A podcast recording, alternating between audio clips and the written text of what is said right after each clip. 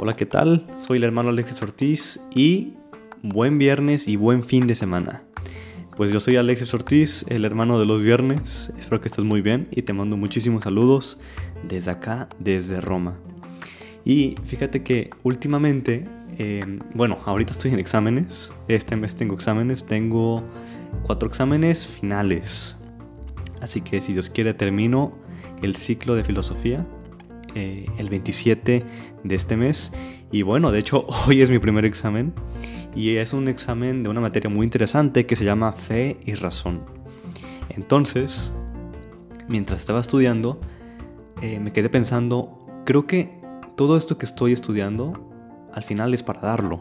O sea, el estudio es un medio eh, para poder compartirlo a los demás, para poder darlo a los demás. Y dije, creo que haría mucho bien si yo platicara sobre la relación entre la fe y la razón. Y bueno, también me sirvió como preparación para mi examen, pero fuera de eso también te lo quisiera compartir. Que la verdad todo esto es, em, es muy útil, muy enriquecedor saberlo. Y creo que partimos por la pregunta de que si un cristiano se tiene que inclinar por la fe o por la razón.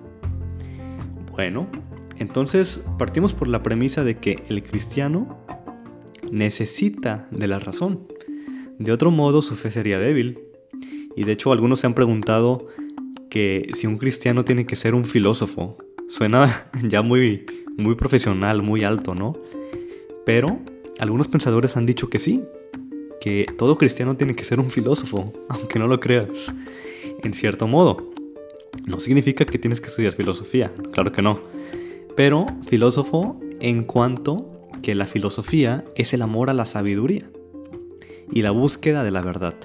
Y de hecho Jesús dijo, yo soy el camino, la verdad y la vida.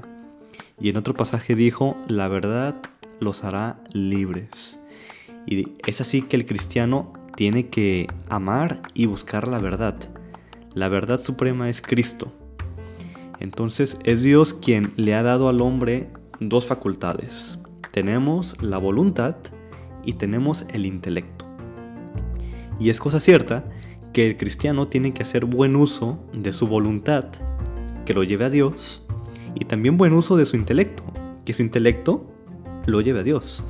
O sea, nosotros, las personas, los hombres, eh, tenemos este, este don de la razón, de pensar no solamente es creer, ah, yo creo, yo creo, yo creo, no, o sea, es, también tenemos el, don del intelecto, de poder pensar y poder dar razones a nuestra fe. Ser capaz, como dijo San Agustín en el siglo IV, imagínate, creer es pensar, creyendo piensa y pensando cree. O en síntesis, la fe, si no es pensada, eh, es nada, es vana. Y hay algunos peligros que serían, por ejemplo, claro, caer en los extremos, como caer en el racionalismo, que es querer explicar todo y hacer sensible lo que a veces no se puede, porque las cosas de Dios a veces sí se nos revelan muy sensiblemente mediante pues hechos o cosas que pedimos en la oración, pero recordemos que muchas de las cosas de Dios son cosas sobrenaturales cosas que nuestros sentidos no pueden captar. Y sería como que tratar de explicar todo, ¿no? Tratar de explicar la Santísima Trinidad. Digo, podemos conocer algunas cosas de la Santísima Trinidad, pero hay ciertas cosas de nuestra, de nuestra fe que por nuestros sentidos no podemos conocer. Y es ahí donde entra el don de la fe. O la otra, el, el otro extremo sería caer en el fideísmo, que sería una fe no razonada, ni comprendida. Algo como tradición. Ah, yo creo pues porque me han dicho que tengo que creer. No, es dar razones a tu fe. Yo creo por esto, por esto, por esto, por esto. Para eso hay que formarse. Para no caer en el racionalismo por un lado y en el fideísmo por otro lado. Ambas, la fe y la razón, buscan la verdad. La fe y la razón. Ambas buscan a Dios. Y ambas proceden del mismo Dios. Por eso se ayudan mutuamente, para que la razón demuestre y defienda la fe. Y la fe, libre del error, fortalezca, purifique y perfeccione a la razón, que está obscurecida por el pecado. Y em, podemos decir también que la razón es la sierva de la fe. Em, se le decía Anchila Fides, la sierva de la fe, porque la razón auxilia a la fe, la razón le sirve a la fe, la razón eh, le da instrumentos para ser más fuerte, para ser una fe más, más firme. O podemos usar también la metáfora de la unión esponsal que hay entre ambas, que juntas, la fe y la razón, como un matrimonio, hay una unión esponsal, que juntas se complementan, que juntas se sostienen como, como un matrimonio, que van juntas, que se ayudan una a la otra. Entonces podemos usar el modelo de la, la, razón como sierva de la fe, que es muy válido, o el modelo de una unión esponsal, que las dos se complementan, como un, un esposo con su esposa. Algunos han pensado también desde el inicio hasta la fecha que la razón hace daño a la fe. Pero al inicio, de hecho, los primeros padres de la iglesia, por ejemplo San Justino Mártir, eran hombres conversos, que antes de conocer a Cristo pasaron por todas las filosofías posibles, todas las ideologías, todo, ¿no? Pero no encontraban el amor, la verdadera libertad. Y terminaba, por ejemplo, San Justino, eh, terminaba decepcionado después de ir por escuela filosófica, por escuela filosófica, porque en aquel tiempo, en, aquel tiempo del Imperio Romano, estaba muy eh, había un influjo muy grande sobre las filosofías griegas en todo el imperio, y era muy común eh, visitar las escuelas filosóficas. Y San Justino terminaba decepcionado porque no encontraba lo que su corazón anhelaba, y fue hasta que encontró a Cristo y su Evangelio donde sintió esta plenitud, esta felicidad y esta, y esta verdad. Y fue ahí cuando comenzó a evangelizar a los, a los pueblos, sobre todo al pueblo griego, que eran muy racionales, con la nueva filosofía, pero evangelizada. Una filosofía, una razón en Cristo, una razón en Dios. Y de ahí se comenzó a evangelizar toda esa región. Por eso es muy importante que un católico busque formarse en su fe.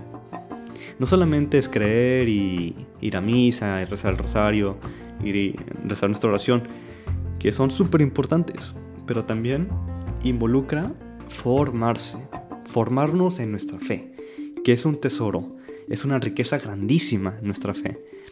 Y hay una frase que dice, católico ignorante, pronto protestante, o católico instruido, nunca confundido.